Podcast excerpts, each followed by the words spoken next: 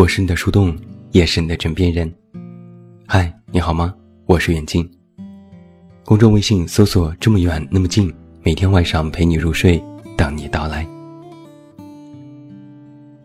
胡谦这个名字你熟悉吗？微博 ID 是 h 零零九零。你可能不知道，在去年十月份的时候，胡谦自杀的新闻，你还记得吗？你可能印象也模糊了。他生前出版过两本书，一本叫《大力》，一本叫《牛蛙》，你看过吗？你可能也没看过。他毕业于北京电影学院导演系，拍过一些短片，也拍过一部电影，你看过吗？你可能依然在摇头。胡谦曾经发过一条微博，这样写道。出版过两本书，只有两万块钱稿费。你就可以揣测书的印量其实很少。而他执导的这部电影《大象席地而坐》，也最终没能在国内上映，但却刚刚获得了第六十八届柏林电影节菲比西国际影评人奖。据说在电影节放映的时候，座无虚席。而这一幕他没有看到。距离他自杀已经过去四个月了。这部电影长达四个小时，气氛压抑。旁人可能一看这名字也会一头雾水，分不清是什么类型和主题。非常典型的不合套路，不是商业大片。电影投资方曾经要求将影片简介为两个小时。但是胡谦不愿意，投资人颇为恼火，说出了“你有病要看”这样的话。有一张投资人指责胡谦的截图，曾经在胡谦自杀的新闻曝光之后，在网络上广为流传。故人已逝，人们喧嚣而上，纷纷质问：这到底是谁的错？胡谦的电影在国外展映，又有一篇文章将整个事件重新梳理，又一次掀起了波澜。人们都说，胡谦是一个异类，但是这个世界，真的无法容忍和接纳不同的人吗？遗憾的是，我之前没有听说过胡谦这个名字，也没有看过他的书和电影。直到他自杀新闻出来的时候，看到他作品的封面，我才隐约记得好像在书店里见过。当时只是觉得封面挺好看。后来我买了他的两本书，花了几天时间看完。沉重的，我感觉这个世界不会再好了。他笔下的故事写进了荒诞，笔法运用辛辣，具有灵气。独霸有一种凛冽之感，像是置身于冰天雪地之中，冻得直发抖，身上只有一件湿透了的棉袄，穿着也不是，脱了也不是。他在书中这样写道：“我的整个青春期都很焦虑和挫败，跨过了写青春小说的阶段，因为确实感受不到。”但我对美好的事物有执念，无论诗歌还是电影，这些美好的事物，让我相信创作是有意义的。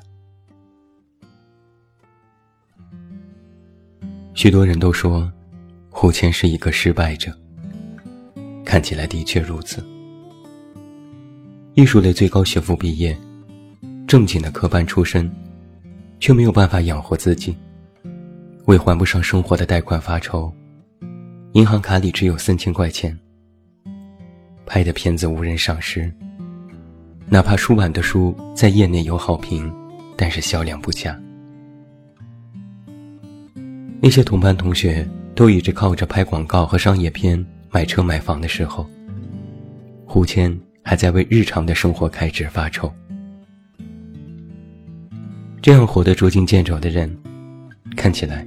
真的是混得很失败。但是他的失败，却源于自己的执拗，对电影的理想主义，对生活的完美主义，以及对自我认知艺术的坚持。曾以为电影的世界就是乌托邦，可以寄存自己或许与生俱来的焦虑，但一头扎进去之后，才发现自己还是太过天真。那里依然浑浊一片，看不到希望的光。他的想法总是不着边际，做出的片子都太过先锋。导师不满，同学排挤，同行不屑。但自己也没有退路，让胡谦一次次的陷入了迷茫。他也不是没有做出过妥协，逼着自己去拍一些并不喜欢的片子赚钱来养活自己。电影不成就去写书，写书不成就去拍其他的。但这些，通通都因为自己内心的抵抗陷入了僵局。无人理解，又无法生活。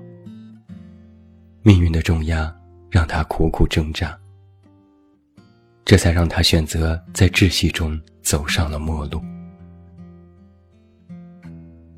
现在，他的电影终于在国际上被认可、被褒奖，有更多的人去找他的书看，去看他的电影。只是，他们的创作者。已经无法接受这迟来的肯定。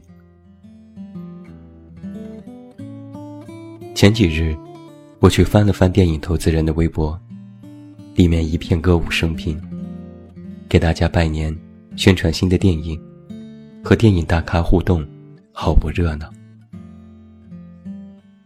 我又在网络上搜索关键词，只有零星的几篇报道，剩下的。就是胡谦百度百科里那张黑白的照片，微笑的看着我。他看起来是那样的平静、安详、无忧无虑。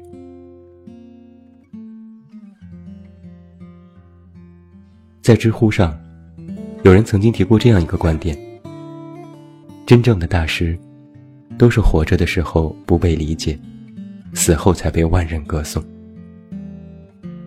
这样的例子简直数不胜数。著名的画家梵高就具有代表性。活着的时候靠着卖画为生，穷困潦倒，最终只能饮弹自杀。而他现存的作品，拍卖总是天价，已跻身于全球最著名、最珍贵的艺术品行列。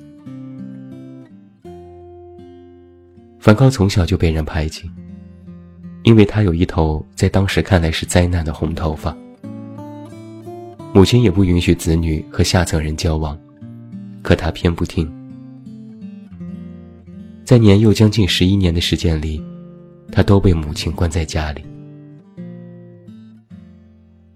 长大后做过几份工作，但都是无疾而终。他不喜欢被束缚，喜欢自由，钟爱田野和星空。但同事却认为他太过消极和厌世，说这样不对。因为家人、朋友、同事的不理解，梵高的性格越来越孤僻，他的信心岌岌可危，自卑感与日俱增。好不容易有了一份新的传教士工作，可以养活自己，但却因为工作太过热情，又被赶了出去。这让他备受打击。梵高热爱生活，但人们不赞同他的生活方式。他喜欢自由，但人们觉得自由是自私，是错误的。他喜欢画画，但人们看不懂他的画，批判为乱七八糟的对切。最终，他用一把袖珍型左轮手枪。结束了自己三十七岁的生命。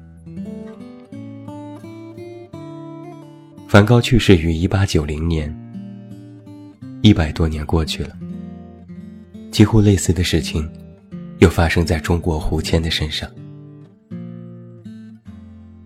当然，我不能断言胡琴之后也会被后人铭记，更不敢说他的作品能够流芳百世。只是想表达，在这过去的一百多年时间里，我们的理解、接纳和宽容程度，却没有什么改变。我曾经在一本讲述卢浮宫的书里，看过一个啼笑皆非的真实故事。一位国外财团的老总，花了天价拍下了梵高的作品，挂在自家客厅最显眼的位置。有人问起：“您非常喜欢梵高的作品吗？您对他的风格有什么了解吗？”这位富豪回答说：“我看不懂，我也不了解。”只是现在他的画这么贵，一定是好的。挂在家里就是品味，就和其他的富人不一样。前几天我也在一个微信群里看到一些人在议论胡谦。有人说，我买了他的书。有朋友来家里说，你品味真好，竟然在看胡谦，是不是特别好看？我说我还没看，只是买来摆着。你瞧，现在还是有这么多人，通过来用一些少数彰显自己的不同。一个世纪过去了，人们其实还是没有多少长进。你或许也有类似的感受吧？明明觉得理想是好的，愿意为之努力和奋斗，但有人指责你是错的。所谓梦想都是鸡汤，都是用来糊弄幼稚的人。明明渴望真正的爱情，宁缺毋滥，但有人指责你是错的。这个年头没有真爱，爱情如果没有物质，就是一盘散沙。明明有想要过的人生，活得不一样，但有人指责你是错的。大家都在循规蹈矩，你也要遵守。不然你就是一个异类，你不能特殊，你不能不一样，你不能和别人不同，不然你就是错的，你就是幼稚的，你就是偏激和不伦不类的。而我们想一下，那些人所说的错，指的是什么？其实，就是这个世界的规则。是大家都习以为常的生存规则。